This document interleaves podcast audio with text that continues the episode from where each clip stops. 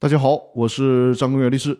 今天和大家分享的话题是：非股东能参加到解散公司的诉讼中吗？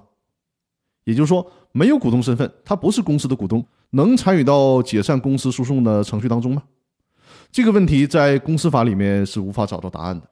好在最高法院在《公司法司法解释二》里面给指了条明路。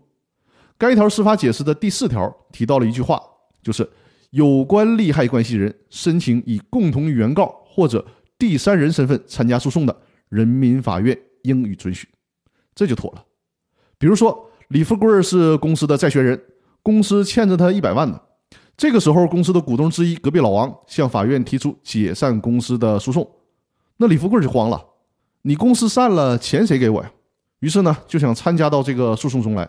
提出自己的主张，解散公司的诉讼往往会影响到公司和公司股东以外的其他人，比如说像李富贵这种情况，公司股东以外的有利害关系的人认为该诉的处理结果与他有利害关系，那么就可以依据民事诉讼法的规定，这些有利害关系的人可以以第三人的身份参与到解散公司诉讼中去。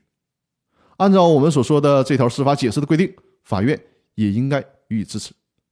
那好，以上呢就是这周和大家分享的内容，更多内容我们下周继续。祝大家周末愉快，感谢大家的收听。另外不要忘了，本周日晚上八点，我们还是老地方见，也就是直播的时候见。那好，感谢大家的收听和支持。